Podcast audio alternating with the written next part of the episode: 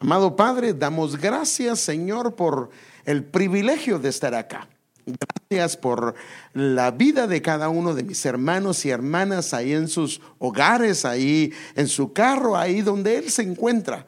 También aquellos que nos van a ver luego, Señor, pedimos que los bendigas y hoy pedimos que nos des esa gracia, esa facilidad que viene del cielo para explicar tu palabra. Danos, Señor, esa gracia que viene de tu presencia, por favor, circuncídanos a través de tu palabra, en el nombre de Jesús de Nazaret. Amén. Fíjese que desde el día o el tiempo que esta pandemia empezó, y cuando primero eh, cuando se volvió pandemia, se comenzó a visualizar que definitivamente venían regulaciones y limitaciones. Eso se podía ver. Y el problema es que aunque lo lográbamos ver, nunca lo habíamos experimentado. Y el humano o el ser humano no está acostumbrado a que lo saquen de su rutina, de lo que para él o para ella es normal o regular.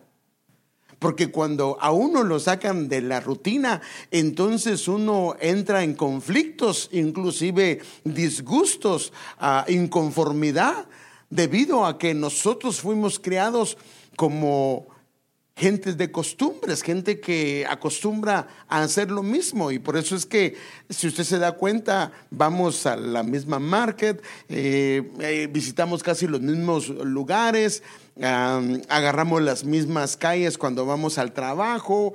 Eh, normalmente no agarramos hora una, a no ser que esté conociendo, pero normalmente no somos así. Y no nos gusta que nadie cambie nuestra rutina.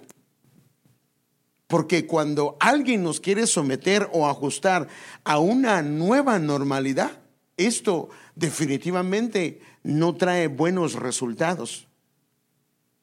Y estos cambios que hemos estado viendo de una nueva normalidad se han dado por lo menos en estos cuatro o cinco meses y ha venido a afectar no solamente a la familia, a la sociedad, sino también la iglesia ha estado involucrado en esto. Y por supuesto, esto ha creado incomodidad. Y muchos inclusive han llegado al grado de desesperación. Y esto es, por supuesto, grave porque puede traer consecuencias nefastas para la vida de una familia. Tal vez inclusive nosotros rechazamos, reprendemos eh, todo esto a la luz de nuestros ojos. Todo esto en alguna medida lo vemos mal. Pero entonces aquí viene una pregunta. ¿Y si esto viene de la mano de Dios? Tal vez usted se preguntará, pero pastor, ¿usted cómo me puede decir que esto puede venir de la mano de Dios cuando la iglesia está cerrada? Cuando tal vez em, ahora tengo a los niños en casa y no, hacer, no sé qué hacer con ellos. Pero hermanos, la Biblia es muy clara que nada sucede sin la autorización de Él sin que Él en su providencia dé luz verde para lo que pueda venir. Recuérdese el caso de Job. El enemigo quería hacer y deshacer, pero no pudo hacer nada hasta que Dios no dio permiso. Él es el que tiene el control sobre las nubes, sobre las tormentas, sobre los huracanes, sobre los terremotos. Todo lo controla única y exclusivamente Él. Yo realmente creo, hermanos, que este es un tiempo de prueba, un tiempo de evaluación. Especialmente comienzan a salir cómo están nuestros cimientos y los fundamentos, los cuales son espirituales, que hay no solo a nivel personal, sino a, nivel familiar. Por decirlo así, es una especie de test para saber la clase, la medida, la estatura y la madurez que hemos alcanzado en Dios. Porque miren hermanos, por ejemplo, uno eh, cuando alguien se casa, eh, ya ve que en, el, cuando se casa, todo se responde sí. Eh, en las buenas y las malas, sí. En la enfermedad, sí. Eh, todo es sí. El problema no es ahí. El problema es cuando ella se enferme, cuando ella agarre un poquito de peso o él agarre un poquito de peso. O cuando no pueda trabajar y ella que no estaba acostumbrada a trabajar, ahora le toca que trabajar para sostener a su esposo porque está enfermo o a su esposa porque está enferma y no puede responder como al principio. Entonces ahí, entonces viene un test y ahí verdaderamente se da uno cuenta de quién es la persona, si realmente ama a su esposo o ama a su esposa, si no era solamente algo religioso lo que hizo. Entonces, si somos probados de ver cómo está nuestra vida espiritual, entonces yo creo que la pregunta aquí sería, ¿no será que necesitamos cambiar nuestra perspectiva? Recuérdense que acabo de predicar un mensaje, no sé si fue este domingo, perdón, fue creo que el domingo pasado, donde yo les decía a ustedes de que el salmista decía, llévame a la roca que es más alta que yo. O sea, llévame a esa verdad y que yo descanse en tu verdad, no en mi verdad, sino en tu verdad, en tus promesas. ¿No será que necesitamos cambiar nuestra perspectiva? De cómo usted percibe las cosas, de cómo mira las cosas, cómo mira las limitaciones, cómo mira los inconvenientes de todo lo que está sucediendo. ¿No será que es un tiempo para que midamos cómo está nuestro altar? ¿Cómo está nuestra vida espiritual? ¿Cómo está eh, nuestro liderazgo espiritual como esposos, como pastores, como ah, líderes, como guías espirituales en nuestra, en nuestra casa? ¿No será que este es un medio de Dios en un tiempo de limitaciones para prepararnos para lo que viene?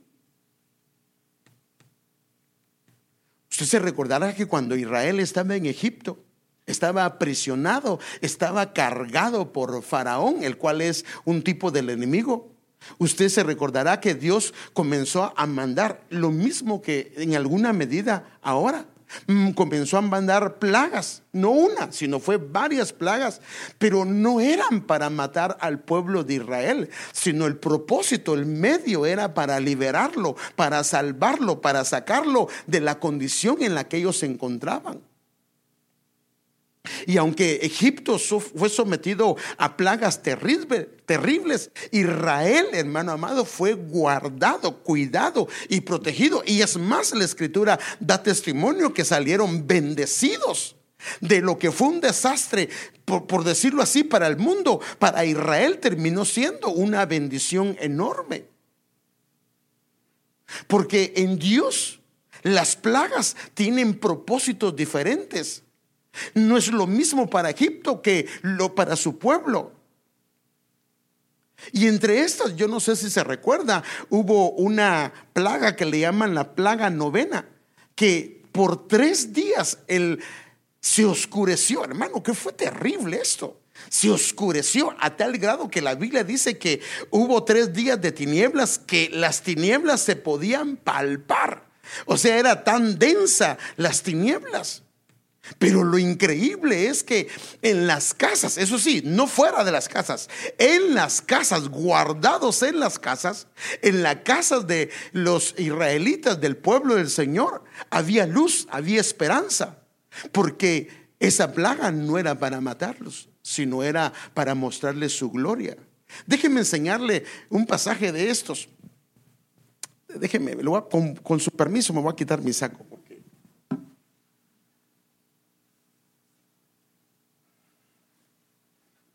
Es un poco más cómodo. Muchas gracias, mija. Mire que dice, eh, Éxodo capítulo 10, versículo 22 al 23. Entonces Moisés extendió su mano hacia los cielos y mire que comenzó a venir. Y una densa oscuridad, o sea que era algo eh, que se podía palpar, cubrió toda la tierra de Egipto. Ahí estaban también los israelitas por tres días. La diferencia es que los que estaban encerrados, los que estaban, que era su pueblo, en las casas de ellos había luz. Durante todo ese tiempo, los tres días, Las personas no pudieron verse. Aleluya.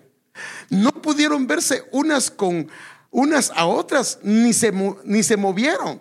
Sin embargo, la luz no faltó en ningún momento donde vivían los israelitas. Note, no se podían ver. No podían, en otras palabras, si no se podían ver, eso es lo que hoy llamamos, no podían tener contacto visual ni físico unas con otras. ¿No le parece esto como una coincidencia? Imagínense, quedaron inmóviles, porque ahí dice que no se pudieron ver unos a otros y no se podían mover, quedaron inmóviles, no pudieron seguir la rutina a la cual ellos estaban acostumbrados. Todo se paralizó debido a una plaga. Y ellos quedaron, los egipcios, lo terrible era que los egipcios estaban sin luz, pero los israelitas tenían luz. Ahora, si usted puede ver esto, le parecerá un poco parecido a lo que hoy está sucediendo, solo que es, hermano, estamos hablando de no menos de tres mil años. Pero en todo esto, fíjese qué terrible, qué tremendo, no les faltó luz. No les porque la luz es sinónimo de entendimiento, no les faltó entendimiento, no les faltó comprensión de lo que Dios estaba haciendo.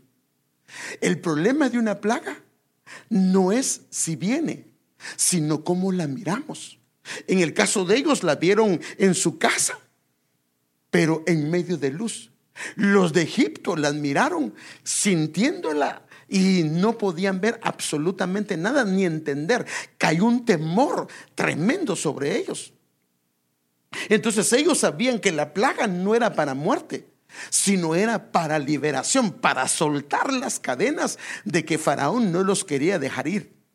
Ahora, todo esto de que se paralizó, todo, porque prácticamente Egipto se paralizó por tres días. Solamente para Egipto era destrucción, para Israel era para guardarlos, para protegerlos y para soltar las cadenas que estaban puestas sobre ellos. Ahora, la plaga que le siguió a esto era más terrible, pero lo mismo, era solo un medio. Fíjese que esto es lo tremendo, hermano, un medio para salvar a Israel. Yo estoy seguro que si le pregunto ahorita a los niños, ¿cuál fue la última plaga y la más terrible, que es la número 10? Yo estoy seguro que los niños me van a contestar. Espero que también los adultos.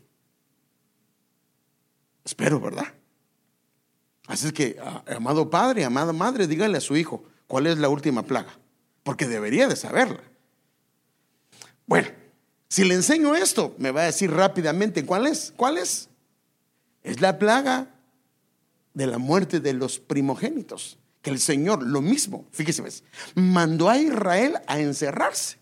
Pero la indicación era que pusieran sangre en los dinteles y en las puertas. Entonces miremos cómo lo dice la escritura. Tomen un ramo de hisopo en Éxodo 12, 22 en la versión de las Américas. Tomen un ramo de hisopo y sumérjanlo en la sangre que está en la vasija que representaba la sangre del Señor.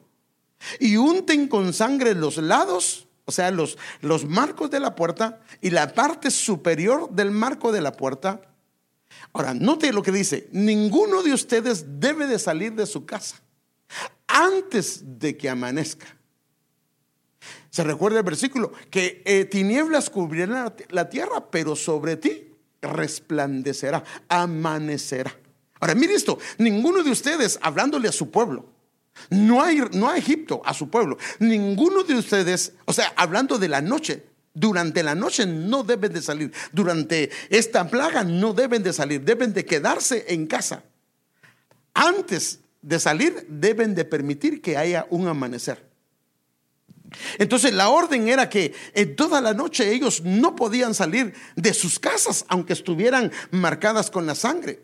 La idea era permanecer en casa, la idea era que se resguardaran, hermano amado. Pero yo tengo que hacer, eh, una vaca tiene que dar a luz, o tiene que parir, perdón, no a dar a luz, tiene que parir. No, tienes que permanecer, porque si no estabas en casa podías morir.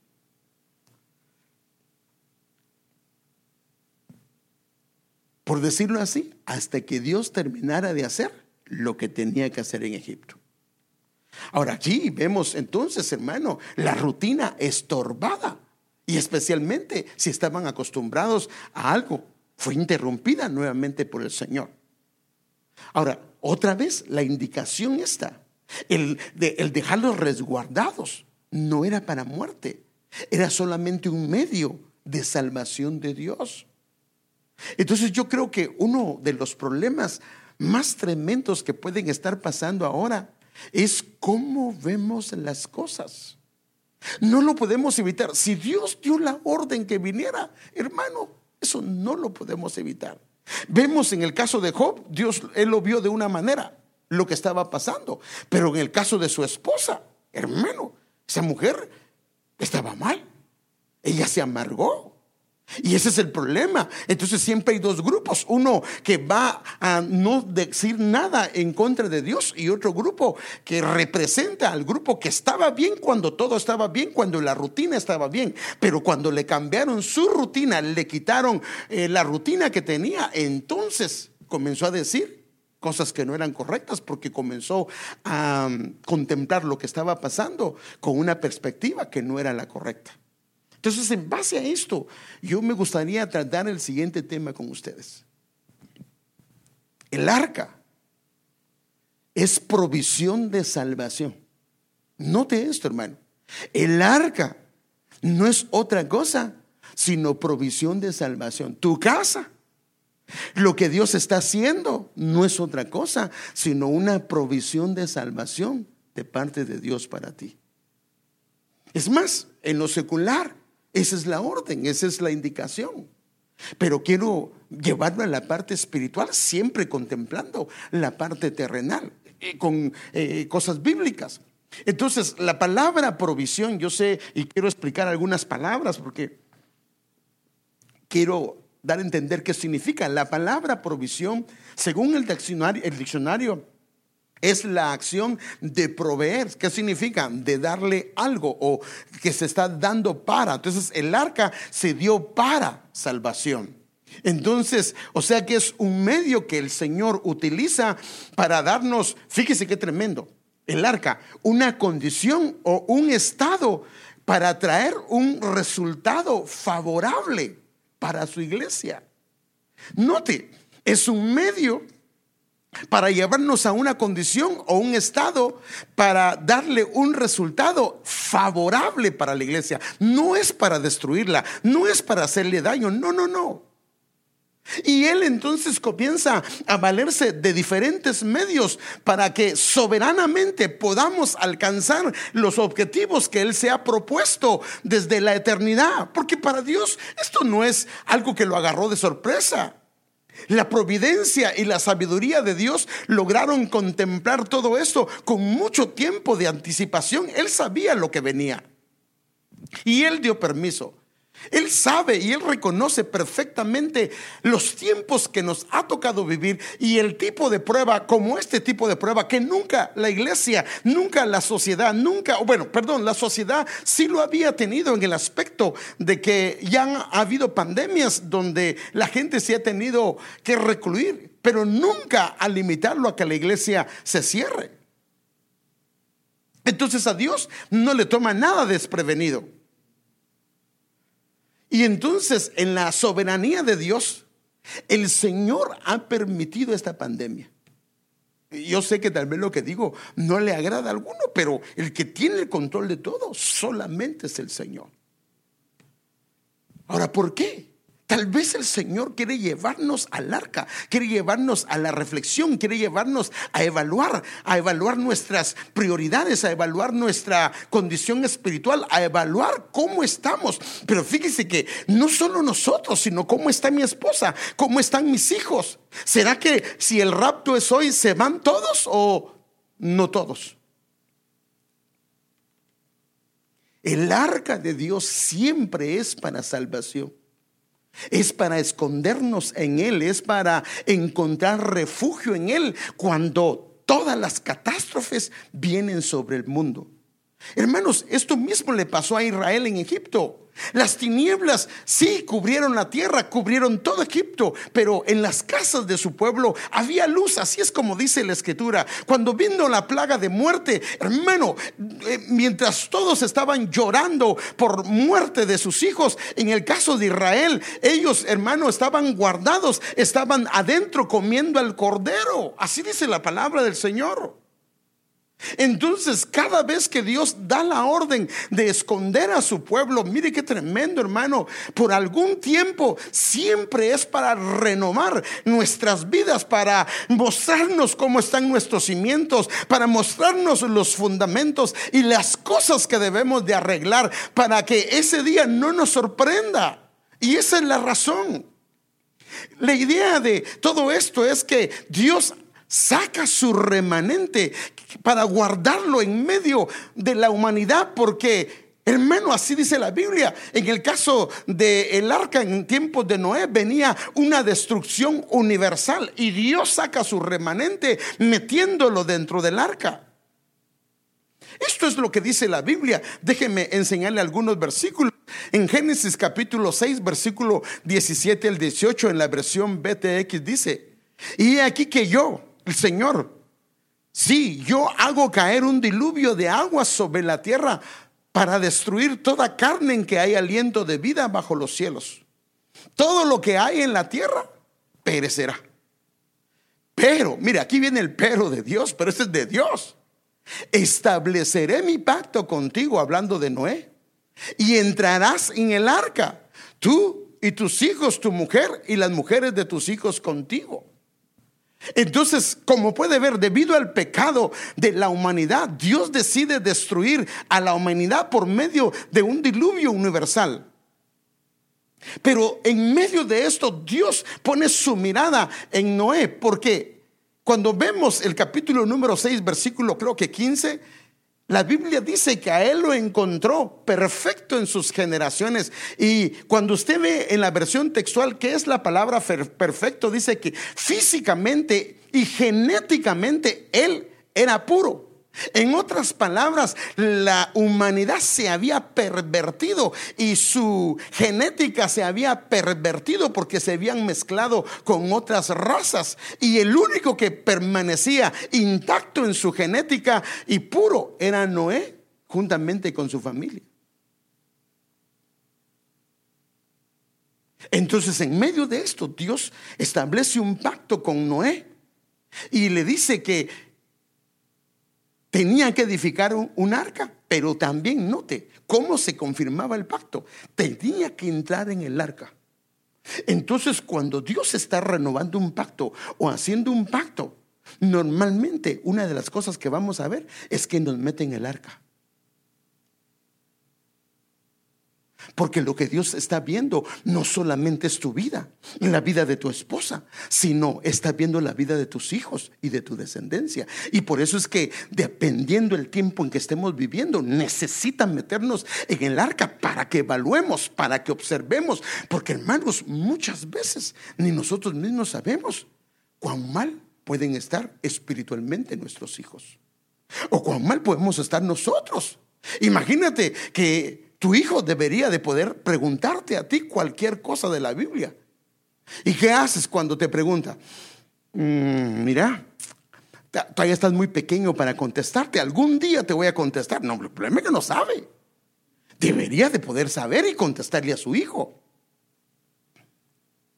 Entonces cuando ellos estaban en Egipto, ellos fueron guardados y Dios renovó el pacto con ellos. Esto es lo que dice Jeremías en Jeremías 3, 34, 13. Así dice el Señor, Dios de Israel, yo hice un pacto con vuestros padres el día que los saqué de la tierra de Egipto. O sea que también el día que el Señor los resguardó en sus casas Hermano, era renovando un pacto. El día que Dios mete a Noé dentro del arca, er, dentro del arca era para eh, renovar, para hacer un pacto con él. Entonces, el propósito de Dios de meternos en el arca, de meternos en casa, de resguardarnos en casa, es con el propósito de salvarnos, hermano, qué tremendo, de la destrucción que viene. De guardar un remanente para Él, para que llevarnos a una nueva etapa, a una nueva dimensión de lo que Dios quiere hacer. Pero antes de hacerlo, necesita ver cómo están nuestros cimientos, necesita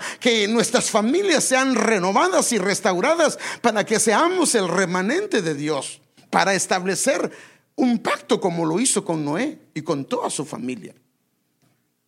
Entonces nosotros podríamos decir, cuando Dios nos lleva al arca, es para escondernos y protegernos de lo que viene. Entonces, todas estas decisiones no serán para guardar nuestras familias. Miremos cómo lo dice el apóstol Pablo en Hebreos, hablando de este mismo acontecimiento. Por la fe Noé, habiendo sido advertido por revelación. O sea que lo que deberíamos de buscar es la revelación de Dios del por qué el Señor nos ha permitido esto. Y llevarnos, hermano amado, a entenderlo, no desde la perspectiva del mundo, sino de la perspectiva de Dios. Acerca de que, cosas que aún no habían sido vistas movido por temor reverente. Ahora, mire, no habían sido vistas. Esta pandemia a nivel mundial, como la estamos viendo, no había sido vista. Había sido vista en partes de Europa, en algunas partes de América, pero no a nivel mundial. Entonces, Noé, movido por temor referente, ¿qué hizo? Dios le mandó a construir el arca, o sea, construir su casa, construir el lugar donde él iba a ser salvo. Preparó el arca, ¿para qué? Para la salvación de su familia. O sea que si no hay arca, hablando del diluvio, ¿qué hubiera pasado con la familia de Noé? Muere, perece. Entonces, cuando Él se salva como un remanente, Él condenó al mundo y usted sabe que el mundo fue negado por el agua. Entonces, ¿cuál es el trabajo y el llamado de Dios para los Noé? Para los hombres que Dios los ha resguardado y Dios les está diciendo que se metan dentro del arca. Llámese hogar, llámese casa, que eh, nos está tal vez el sistema, pero acuérdese de todas maneras quien gobierna es Dios. Eh, tiene un propósito para esto. ¿Cuál es el propósito? Miremos Éxodo, perdón, Génesis 6, 13 al 14 en la Reina Valera contemporánea. Entonces Dios le dijo a Noé, otra vez le repite, en, otros versículos, he decidido acabar con todo ser, pues por causa de ellos la tierra está llena de violencia. Yo los destruiré junto con la tierra. Y otra vez le repite, pero aquí ya le da algunos detalles. Hazte una arca de madera de gofer. Y ahora le dice, dentro de ella debes de poner aposentos o compartimientos dentro del arca. Note esto.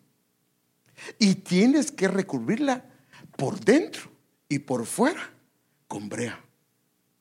La brea era, por decirlo así, no dejaba pasar el agua. Entonces, otra versión de este pasaje lo dice así en la NTV, dice, construye una gran barca de madera de ciprés. Aquí la madera es de gofer, esa es la palabra hebrea. Y recúbrela con brea por dentro y por fuera para que no le entre el agua. Luego construye pisos y establos por todo su interior. O sea, no solamente era de resguardarse, sino había un trabajo interno. Note esto.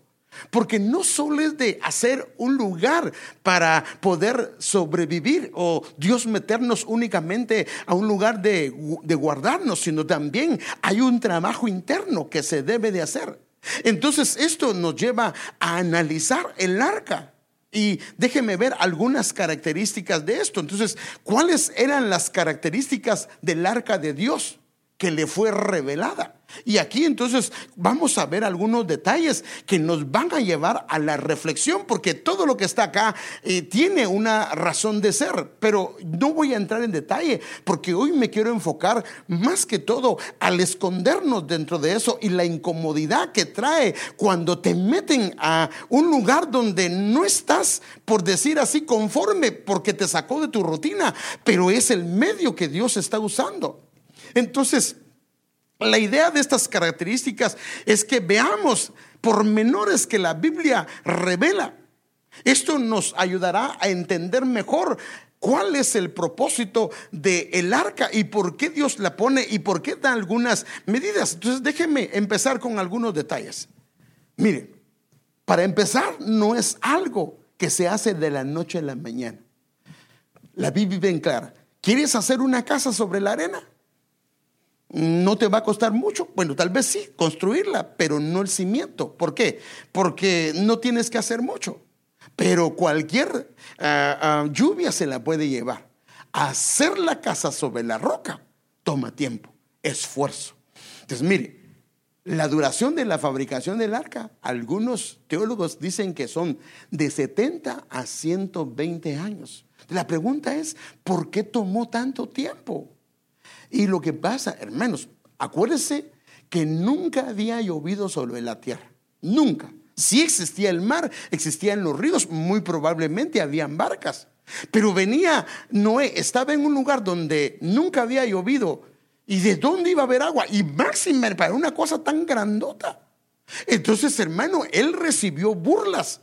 Y ese es el asunto.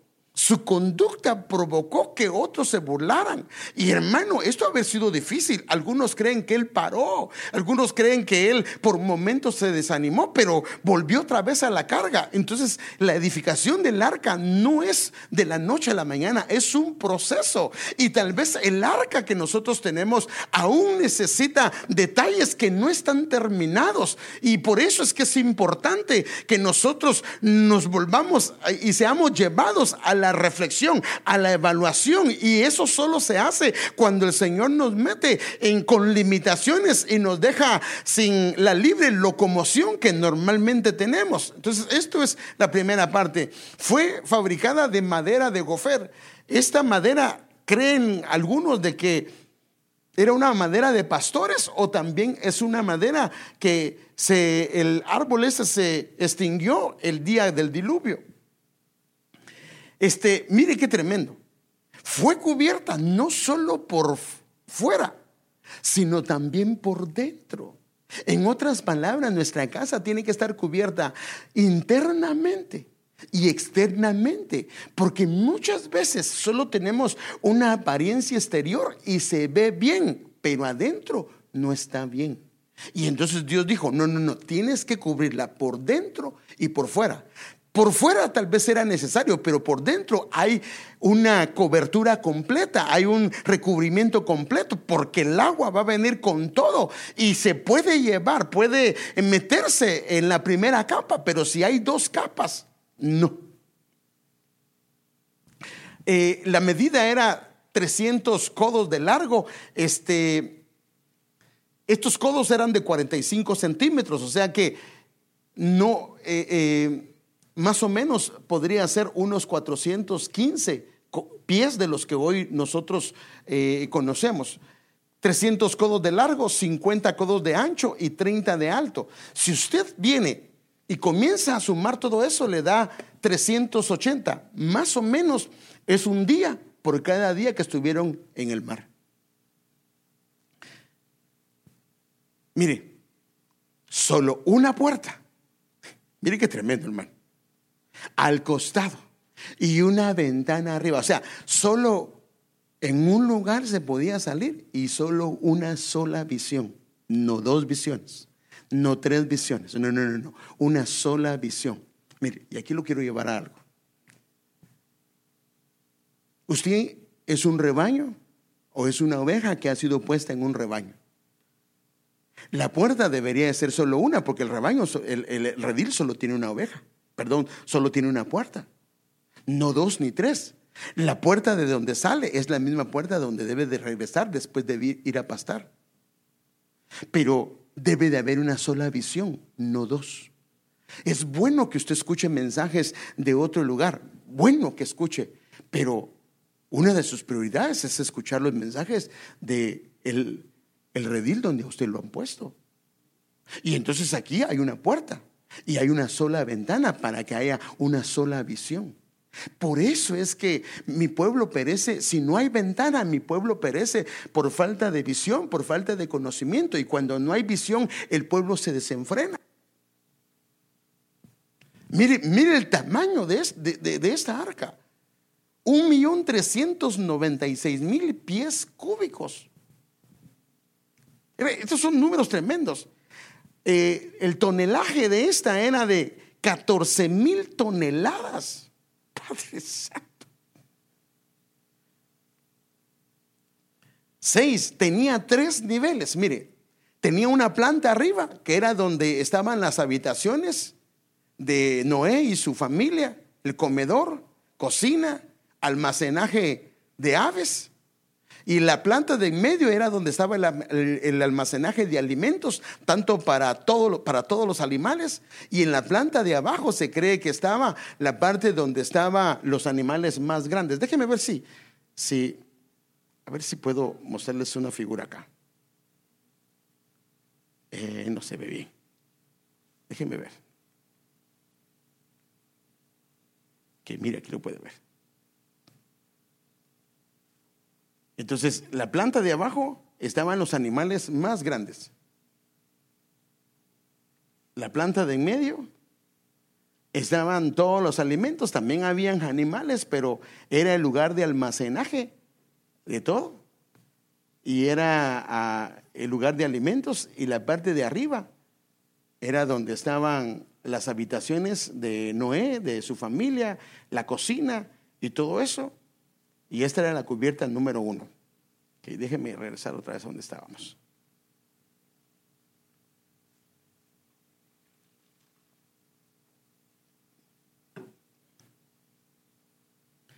Entonces, tenía una capacidad equivalente a 522 vagones de ferrocarril. Solo para que tenga una idea de lo grande que era esta cosa. Y la capacidad, eh, creen los expertos que de animales, si fueran ovejas, tenía una capacidad de 125.280 ovejas o, o animales del tamaño de una oveja. Ahora, note la capacidad que tenía esta cosa. Es por eso es que puede haber ahí en tres niveles y aquí puede ver el, eh, eh, haciendo un corte transversal, más o menos cómo se miraba adentro adentro de esto, pero por supuesto era enorme. Acuérdense que eran de, el, pie, el, codo era de 45 centímetros. Entonces, ahora aquí es donde yo quiero llevarlo, porque esta es la parte que me interesa hoy más que todo. ¿Cuánto tiempo cree que pasó Noé y su familia en el arca? Y aquí es donde viene el asunto, porque no tenemos problemas donde nos dice que no podemos ir a trabajar si nos prohíben un día, si nos prohíben dos días. Pero que cuando se, el día se dura una semana, que cuando la semana se dura un mes y cuando el mes se va a más de un mes.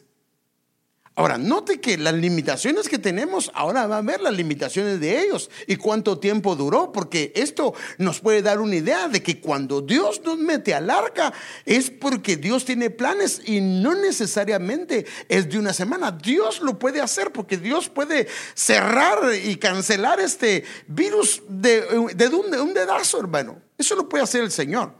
Pero como si Él tiene planes al meternos al arca, porque quiere trabajar cosas dentro del arca, entonces posiblemente la pandemia dure más. O posiblemente, en este caso, las aguas no se fueron inmediatamente. Entonces déjenme ver cuánto tiempo duró esto para que tengamos una idea. Y en el caso nosotros llevamos, ¿qué? ¿Cuatro meses? ¿Cinco meses? Cuatro o cinco meses. Pero miremos, evaluémoslo. Quiero darle una gráfica para que tenga una idea. Ay, Padre. Mire, Santo Dios.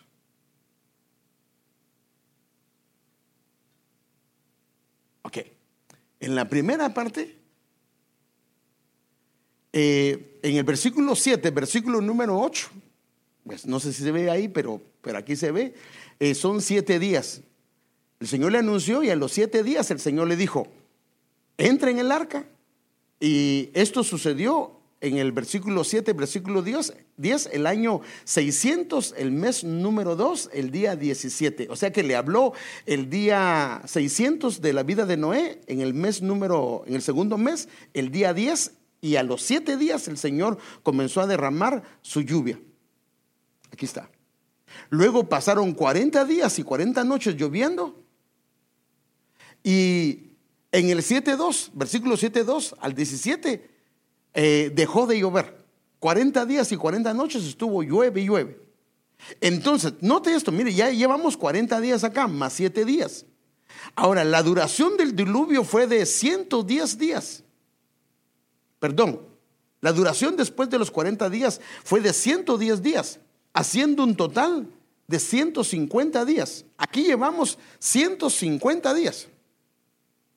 Ahora, el arca, cuando se posa en el monte Ararat, eso sucede en, en el año 600 de Noé, en el mes número 7, el día 17.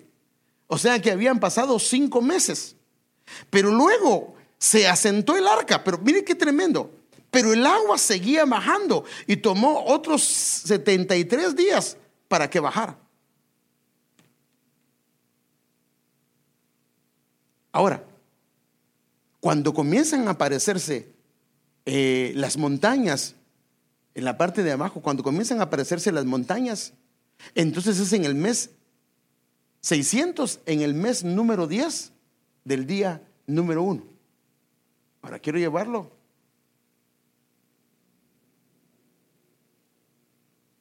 Entonces, aquí ve, se aparecieron las cumbres de las montañas en el año 600 en el mes 10, el día número 1. Pero aquí todavía pasan 40 días más. Y entonces viene Noé y saca a un cuervo, lo manda a volar. Y el cuervo viene, ya no regresa, ya no regresa al arca. El cuerpo, el cuervo va y viene, pero algunos creen de que como era un carroñero, en algún animal muerto se sentó. No así la paloma. La paloma, como no halló lugar donde reposar, regresa al arca. Cuando no hay reposo, regresa al arca. Regresa al arca y esperó siete días, esperó siete días hasta que entonces la volvió a mandar. Entonces aquí pasaron 40 días otra vez, pasaron 36 días otra vez, pasaron 14 días. En total esto nos da 90 días más de lo que venimos trayendo. Ahora, en las aguas pasaron otros 57 días para que se secaran. En total, fíjese pues, esto fue en el año 601 del mes 2, el día 27. Entonces, ¿cuánto tiempo pasó? Pasaron 377 días. O sea, un año con 17 días. Note, hermano. ¿Cuánto tiempo lleva usted? Ahora, la diferencia entre esa arca y el arca que nosotros estamos, perdóneme, hay muchas diferencias. ¿Qué cree? Fue fácil para Noé y su familia estar juntos, aunque era un lugar grande, pero cerrado, porque ni siquiera tenían una vista. La ventana estaba hasta arriba y la abrieron únicamente hasta que Dios les dijo que ya había que abrirla. Miren, yo sé esto porque usted sabe que el hombre le toca que ir a trabajar y la esposa lo ve todos los días, pero después del trabajo. Pero en el día, ella está solita, no hay nadie que le esté molestando o que le esté pidiendo comida o que eh, nada. Pero cuando el esposo, por alguna razón, no trabaja, el día que el Señor me llamó, porque a mí me llamó antes de que yo me viniera para Beckerfield, fue como dos años y medio y, dejé de ir a trabajar. Entonces mi esposo dice, padre, ahora lo tengo todos los días, porque antes en la tarde me miraba, pero ahora me mira todos los días. Lo que está pasando con usted y con su familia, ¿no? Tal vez está viendo a sus niños. Si antes, porque mire, hermano, hay que ser honesto. Espero que sea para que el niño se prepare, pero algunos mandan a sus hijos a, las, a que salga, sale a la una y todavía le meten cuatro horas de clase, porque como que no los quieren ver en todo el día. Yo sé que es para prepararlos, pero espero que sea para eso y no porque está cansado. Digo, no, hay que peleen los maestros con ellos y ya cuando viene, ya viene bien cansado, ya solo se viene a dormir. Espero que no sea por eso. Ahora, note, aquí había una cantidad de animales de todo tipo. Creo que ha de haber habido momentos en que posiblemente no había buen olor. Imagínense, no. ¿Cuántos si habían 125 mil, haga de cuenta que fueran 100 mil animales. Y defecaban. El olor se... Si aquí en, Beckerfield cuando está allá las, rancherías que por alguna razón algo pasa, que es una o dos rancherías, no sé. Y se levanta el olor, se, mire hermano, uno se mete, se sale del carro o se sale de donde esté y se mete a la casa. Ahora aquí estaban ellos, era grande, pero ahí estaba ese animalero. Y era, imagínense, como a veces pasa, comienza a ladrar un perro y ¿qué pasa? Ladra el otro, ladra el otro y el león y todo el mundo rugiendo. Y puede imaginarse, y estaba alegándose también Noé con la hermana Noah. se puede imaginar?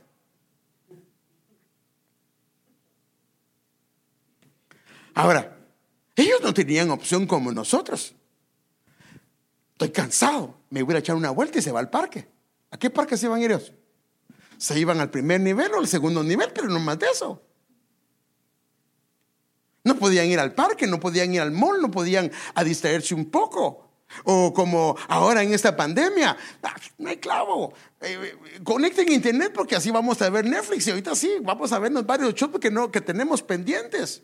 No hay PlayStation, no hay teléfonos, no hay nada de eso, no hay Facebook. No hay manera de que, es que ya me cansé de hablar con mi marido, ya me cansé de hablar con las tres nueras que tengo y los hijos no me quieren hablar. Entonces voy a hablar con la comadre o el compadre. No, no puede.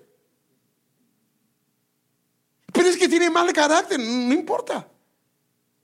Imagínense, hermano amado. Entonces, ahora están llamando a los niños para que mamá los cuide o papá los cuide. Te están encerrando, te están metiendo a que tengas, los tengas en tu arca, los tengas en tu casa. Ahora, así como ahora, ¿tiene usted idea de cuándo va a terminar esto? No.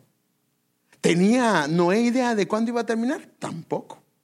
Porque él, mire hermano, este, aquí está la cosa. Él decidió confiar en el Señor.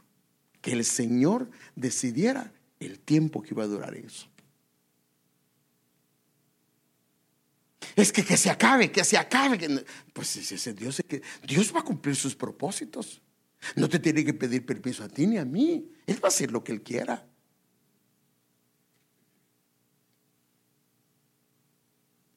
Acuérdense que era mucha agua porque las fuentes de las, del cielo y las fuentes de abajo se abrieron. Era, llegó la montaña más grande, llevaron más o menos a 15 codos arriba de eso. Y esa agua se fue bajando poco a poco. Duró mucho tiempo, 377 días en total. Entonces, ¿qué pasó? La hermana Noah tuvo que comenzar a educar a sus hijos en casa por 377 días. Y no hay nada de que, ah, pero bueno, ahorita un break, un break, eh, time out, como dicen los, los, gringos, ¿verdad? y agarre el teléfono y vaya a verse una su película para mientras. No. Su time out era, vaya a limpiar a las vacas, vaya a agarrar a los leones. Hermano, algo, algo hizo el Señor porque no les mordía. Pero, hermano, qué tremendo. Pero había, mire, porque si no trabajaban en esa arca, se llena de cosas. Entonces había trabajo. Acuérdense que mire la capacidad que eran. Y ellos solamente, por lo que dice la Biblia, eran ocho. O sea que el ocho habla del reinicio. O sea que en el arca hay un reinicio del altar, un reinicio del amor al Señor, un reinicio de los cimientos, una revisión de los cimientos, una revisión de introspectiva de cómo estamos, cómo está nuestra casa, cómo están nuestros hijos. Hermanos, a veces Hemos estado tan ajenos de cómo está la vida espiritual de nuestros hijos. Le hago una pregunta. Le pregunta usted a sus niños cuando vienen acá, perdón hermano, y yo con perdón de, hermano Martín y de los maestros, pero le pregunta a usted qué aprendió. O le viene a decir, pues no, solo jugamos y jugamos. No. Hermano, ¿sabe algún versículo su hijo? conoce los libros del Antiguo Testamento, conoce los libros del Nuevo Testamento, sabe quiénes escribieron los libros, sabe qué es el libro de Salmos. Hermanos, si nosotros somos creyentes, acuérdense que usted llevó a su hijo, acuérdense que usted agarró a su hijo, lo presentó delante de Dios en la iglesia que usted ha estado. Y usted se comprometió con él que esos niños que le estaba presentando ya no eran suyos, ahora le pertenecían a él. Él se los devuelve, le da la economía que usted necesita y usted se compromete a guiarlos, a que ellos lo conozcan a él, a que el amor de ellos sea no hacia usted, sí, que lo amen, sí, porque eso va a venir como consecuencia de que amen al Señor, pero que amen al Señor, que sigan sus propósitos, que vayan en pos de él. Pero la pregunta es, ¿Le has enseñado la Biblia a tu hijo? La Biblia dice, le hablarás cuando estés en la casa, le hablarás cuando estés en el campo, le hablarás cuando, hermano, le hablamos nosotros, realmente le hablamos a nuestros hijos. ¿Qué pasa cuando miramos una situación? No, qué mala suerte. No, no, no. ¿Por qué no sacas la Biblia y le dices, mi hijo, esto es lo que dice la Biblia? Por esto está pasando.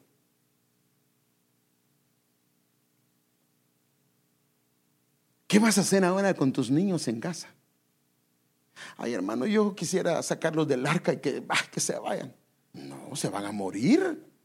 Si fuera del arca solo hay muerte. Por eso es que Dios te los llevó. Y, esta, y fíjese qué tremendo, hermano. ¿Quién fue el que cerró la puerta?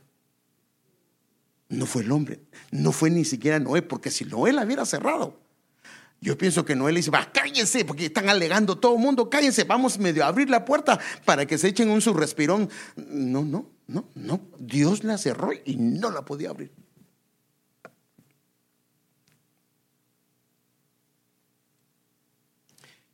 No sé si ha tenido pericas. Imagínense un par de pericas chi, chi, llorando y hablando.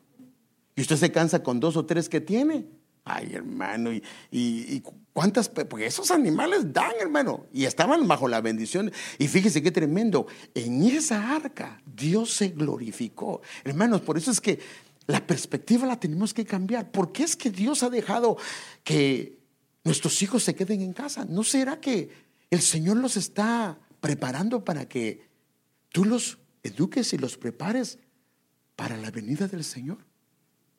Que los evalúes cómo están, cómo está su vida espiritual. ¿Conocen tus hijos al Señor? ¿Ya recibieron al Señor? ¿Han tenido un encuentro con Él? No sé, hermano, yo no sé, pero no le has preguntado, no le has hecho, hermano, los primeros que debemos hacerle el llamado de fe a nuestros hijos deberían ser los padres. Pero ¿sabe por qué no lo hacemos? Porque no tenemos tiempo con ellos. Mire, todo momento sería un momento especial. Para todo lo que está pasando, los incendios, lo puedes aprovechar para hablarles del Señor. Lo de la pandemia, todo, todo lo que está pasando. El, mamá, ¿por, ¿por qué tenemos que estar en casa? Mijos, entonces cuéntele, la, cuéntele ahora la historia de Noé, cómo ellos fueron metidos. No, y, en el caso del niño, él puede tener chance a su teléfono, chance a ver una su película, puede ir al parque, mamá o papá lo puede llevar a Los Ángeles, quiere tomarse un atolito de lote, se va para allá. Pero ahí que atolito de lote, hermano. Nada. Entonces, el arca son lugares de limitaciones, de restricciones, de cambio de rutina.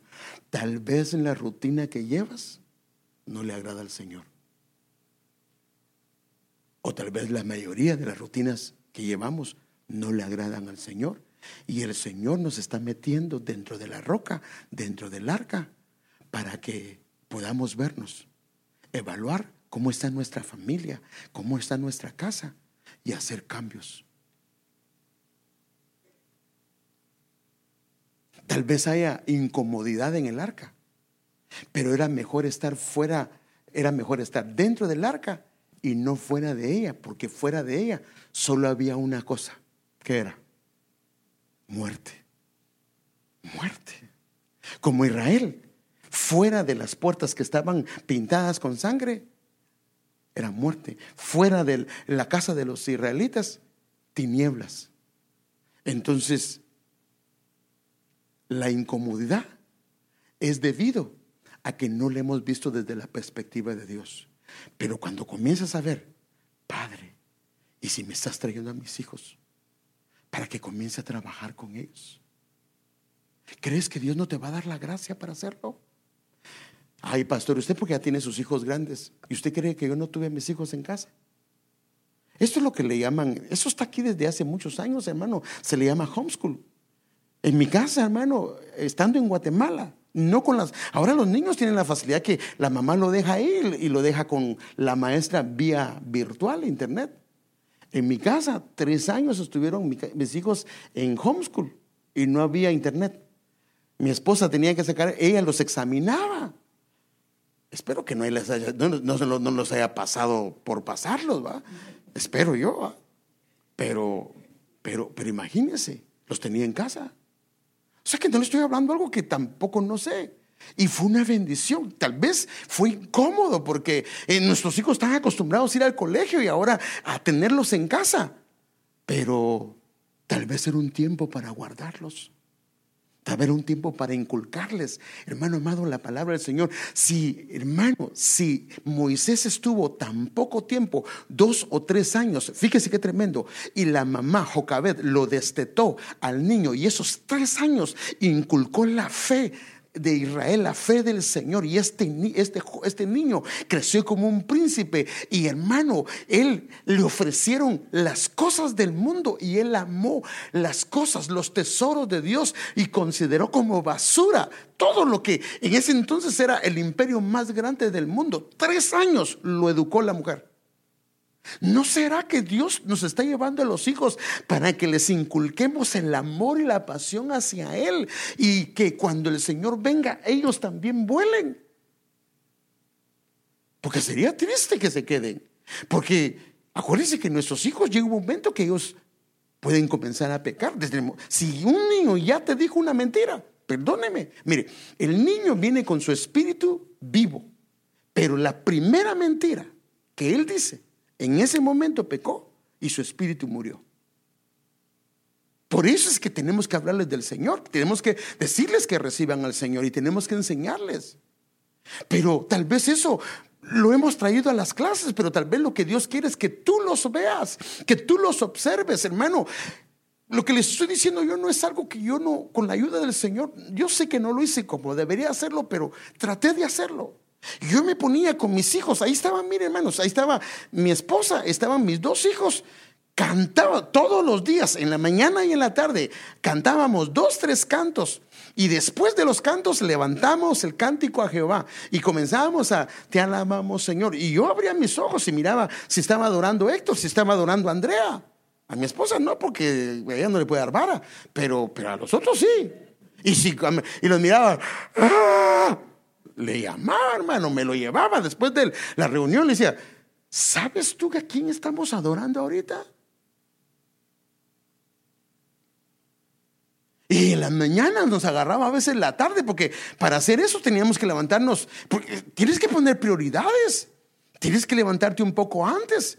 Pero realmente si has valorado las cosas del Señor, lo vas a hacer. Entonces nos levantábamos antes de irnos al colegio. Pero lo que hacíamos era que si a veces nos pasaba, nos agarraba el sueño. Papas, pongas el cinturón, muchachos. Y yo era el único que iba con los ojos abiertos y mi mujer que se le abrían sus ojitos a cada rato. Pero, pero, y, y aquellos atrás te alabaré, oh Señor, y a cantar, alabaré, alabaré, los cantos que sean, y en el camino, hermano, cantando el cántico del Señor. Y los sábados, y ahí están, y usted les puede preguntar. Ahí tenía tiempo porque yo, gracias al Señor, descansaba, entonces me sentaba con ellos y agarramos la Biblia y la estudiábamos. Claro, no, dos horas, tres horas, no, pero estudiaba con ellos. Padre, Tú tienes una responsabilidad. Madre, tú también. Mm, bueno, pastor, pues de él es la responsabilidad, pero si no lo hace, ¿por qué no lo haces tú? Al fin y al cabo, son de los dos. Son los, hermano, mire, lo que te encargaron no es la casa, no es el carro, no es el negocio. Lo que te encargaron y te lo encargó el Señor fueron tus hijos y tus hijas. Ese es el tesoro más grande que te han dado. Y no nos pase como la mujer de Cantares, que cuidó las viñas de otros y la de ella no la cuidó. Pero eso necesitamos, hermano. Entonces tal vez es una bendición todo esto, pero tienes que cambiar tu perspectiva. Tal vez el Señor los está llevando para que hagamos una evaluación y comencemos. ¿Has visto a tus hijos se adoran al Señor? ¿Los has visto? Hermano, yo, para mí, discúlpeme, discúlpeme, pero con mucho respeto. Aquí en la iglesia, tú los puedes parar, los puedes hacer que se hinguen, pero aquí no es el lugar. ¿Sabe dónde es el lugar? Cuando estamos cantando en casa, enséñale, dile, ¿por qué levantas las manos? Pues no sé, mi papá dice que levanta las manos. No, enséñale. Enséñale por qué lo debe de hacer. Levantar las manos, te estás consagrando al Señor. Imagínense cuando dice al niño, mi hijo, cuando levantas las manos, tus manos están siendo llenas y te estás consagrando al Señor. Tal vez no has sido maestro, no has sido maestra y le tienes que enseñar a tus hijos. Pero tal vez Dios los está librando del sistema decadente porque usted no tiene ni idea de lo que hay en las escuelas, hermano. No tiene ni idea. Tal vez tienes que hacer ajustes en tu presupuesto porque alguien los tiene que cuidar. Pero hermanos, ¿no sería bueno cuidarlos? ¿No sería bueno hacer ajustes si es necesario hacerlos? Con tal de que o mamá o papá los pueda cuidar, los pueda atender. Y si no puedes, si solo eres eh, hermana soltera o hermano soltero, pues hermanos, el Señor se va a encargar. Porque son, ante todo, son hijos de Él también.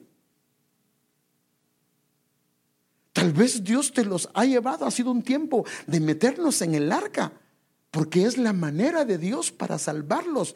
No me refiero a la salvación del Señor, porque esa no la regaló, sino para que ellos sean llevados a ser novia del Señor. Por eso tal vez te han llamado al arca, al encierro, para que los prepares para lo que todo lo que viene.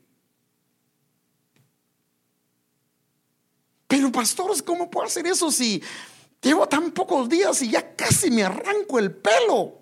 Ya me quité la chancleta, las dos chancletas y se las tiré a los patojos. Y ya me tienen... Pues velo desde la perspectiva de Dios. Velo desde... Dios fue el que decidió. Imagínense, hermano. Mire, déjenme darle un ejemplo. Perdón, ya me pasé, pero necesito decírselo. Si tú en este país al niño o a la niña no lo llevas a la escuela, ¿sabes qué va a pasar? Te van a llamar y te los pueden quitar. Entonces ahora vino Entonces ahora no hay excusa, porque ahora viene Dios y dice, no, no, no, no. Con mi permiso te los voy a dejar en tu casa. Y quiero que los eduques, que reciban lo secular, pero que los eduques, que trabajes con ellos, que tengas tiempo con ellos.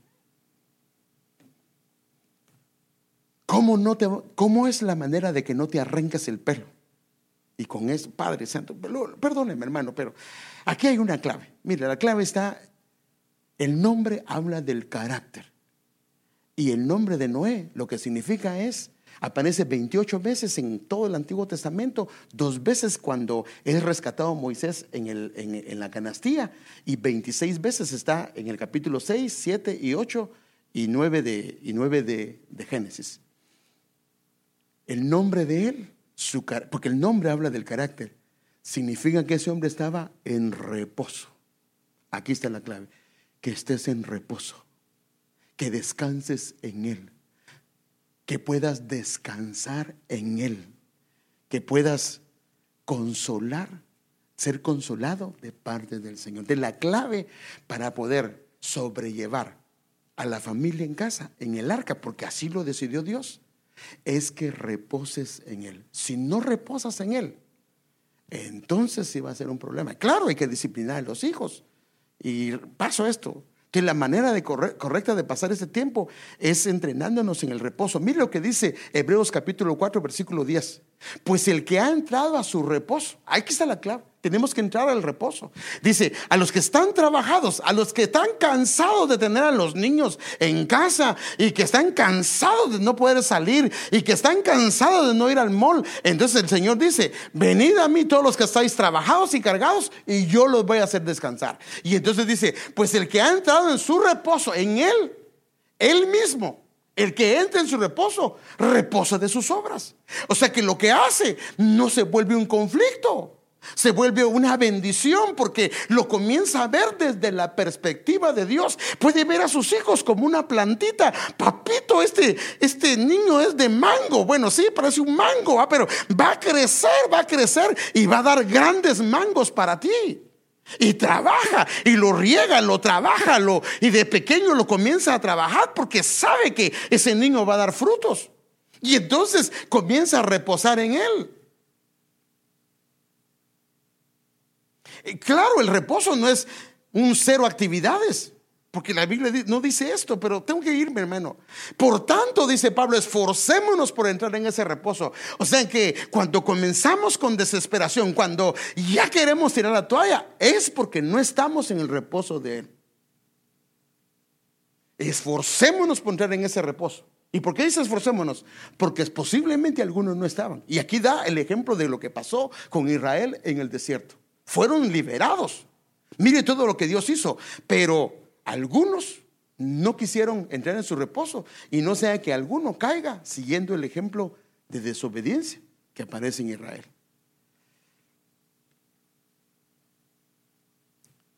Padre, se me terminó el tiempo, pero bueno, creo que el, concepto, lo que quería decir, se lo dije.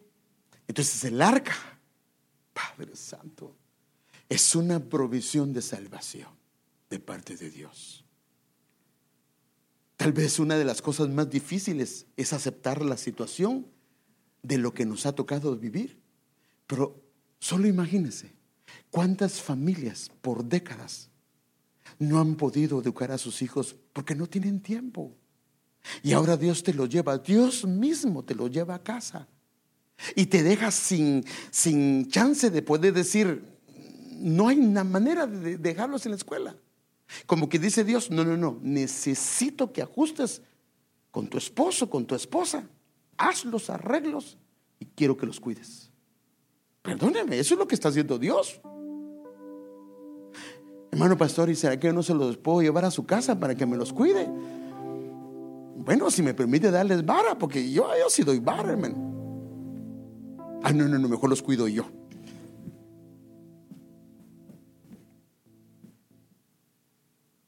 El arca, lo que está pasando ahorita, solo es un medio que Dios ha permitido para tomar el papel que Dios nos ha dado como guías espirituales de nuestra casa, amados varones, amadas madres. Pastor, pero es que mi esposo no le gusta leer la Biblia. Pero tú estás consciente. Toma la Biblia. Dios le va a pedir cuentas a él. Pero si Él no lo hace, de todas maneras son tus hijos. Son los que salieron de tus entrañas, amada hermana. Y Dios te va a pedir cuentas. Discúlpeme, no quiero asustarlo, pero Dios te va a pedir cuentas a ti y a mí por los hijos que el Señor nos dio. Por cada uno de ellos. Y muchas veces debido al sueño americano que nos metimos en tantas deudas, no tuvimos tiempo. Llegamos tan cansados que ni siquiera tenemos tiempo de ver ni siquiera las tareas de ellos. Pero ahora viene Dios y dice, no, no, no, te voy a cambiar tu rutina. Voy a cambiar todo lo que has estado haciendo. Te lo llevo a casa. Cuídamelos. Retoma tu papel. Retoma tu papel. Dios no quiere que los hijos nuestros sean arrastrados por el mundo. Y termino con esto. Mire qué tremendo, hermano. Cuando este hombre es la primera vez que la Biblia habla de un altar. Es la primera vez. Cuando este hombre sale del arca, lo primero que él hace, bueno, lo primero que él hace es hacerle un altar al Señor. O sea que en el arca el Señor nos va a permitir hacer el altar, hacer un altar. Porque lo primero, usted lo puede ver en la escritura, en el capítulo número 9 de Génesis, es lo primero que él hace cuando sale del arca. Y edificó de un altar al Señor. Y el versículo 21, mire hermano lo que el Señor dice. Y el Señor percibió El aroma fue grato. Pero eso se dio. Yo, yo estoy seguro que lo que hicieron allá adentro, que al principio fue difícil, fue complicado, después se volvió una bendición. ¿Se puede imaginar cómo Dios se manifestaba en ese lugar cuando ellos estaban cantando? Los animales, hermano, estaban escuchando esos cantos esos cantos celestiales. Y Dios se ha de haber manifestado de una manera preciosa con ellos. Era la primera, la primera generación de animales. Y Dios, hermano, hace que este hombre lo primero que hace es hacerle altar al Señor. ¿No será que has descuidado tu altar? Así, hermano, no se preocupe, mi esposo, viera cómo ora mi esposo. ¿Y tú, hermana? Si tú estás más tiempo con ellos. Tú necesitas darles una palabra del Señor a tus hijos. Necesitas tener discernimiento para ver qué es lo que está pasando con ellos. Para que el Señor se te revele la condición de ellas. La esposa tiene que estar al mismo nivel del esposo. Ah, no, pero es que con él es suficiente porque como somos uno, sí, pero el Señor te va a preguntar a ti también. ¿A quién le pregunta más? ¿Al papá o a la mamá? A la mamá.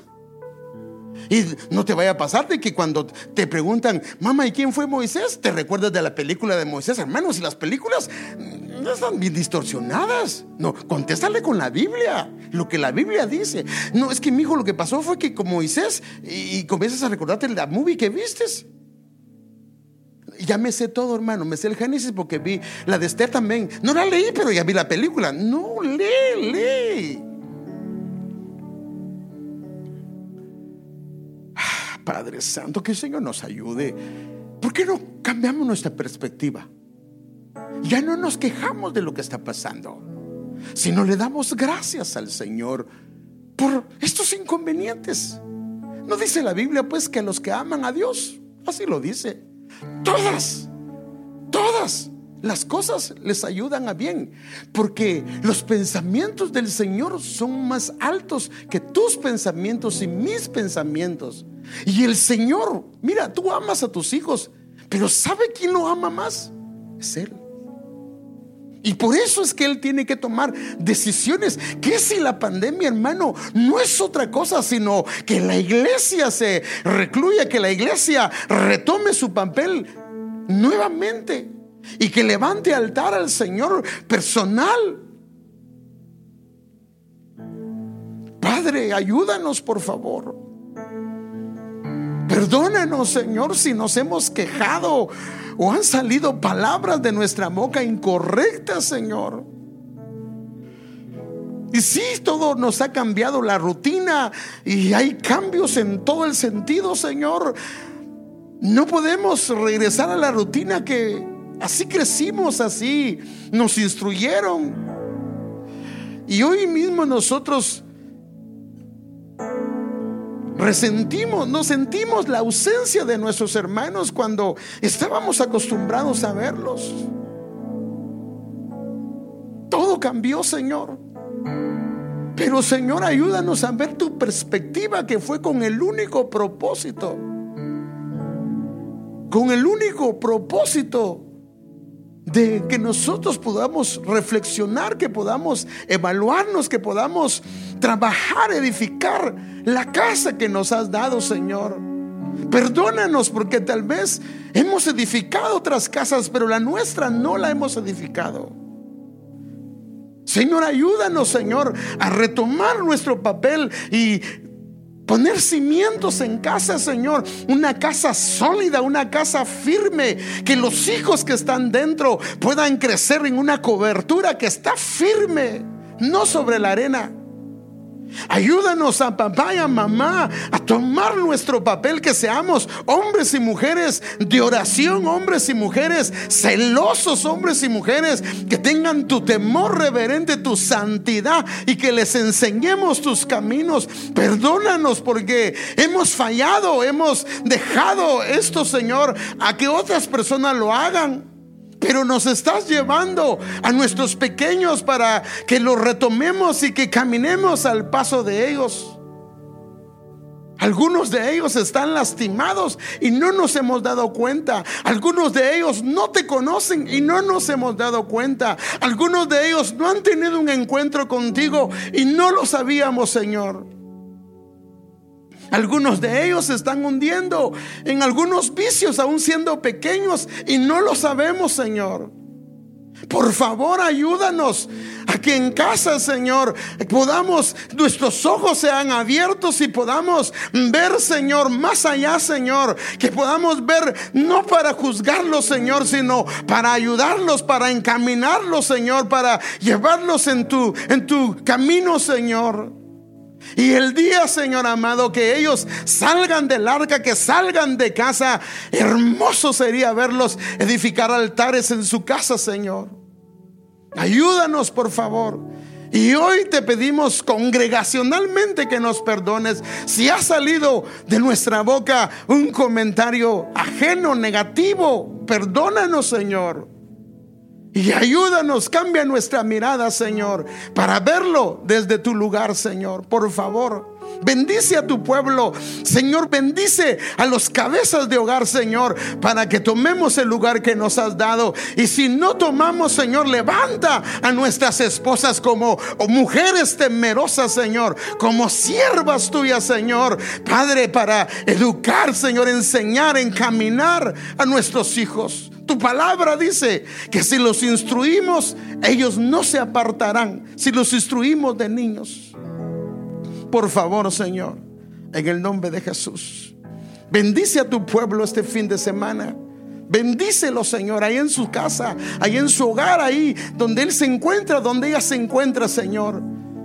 Bendice a los niños que a pesar de que se alargó el mensaje, Señor, ahí están en casa, Señor, sentaditos, sentaditas, Señor. Gracias. Bendícelo, Señor. Y tu palabra revélasela, Señor. Que, Señor, en las noches te, te reveles a ellos, Señor. Que así como te revelaste a Samuel, que te reveles a ellos, Señor. A ellas también, Señor. Que te conozcan, que conozcan al Dios verdadero, al único Dios y que tengan una relación personal contigo, aún siendo tan niños y tan pequeños. Gracias por apartarlos para ti, Señor. Bendecimos a tu pueblo en el nombre de Jesús.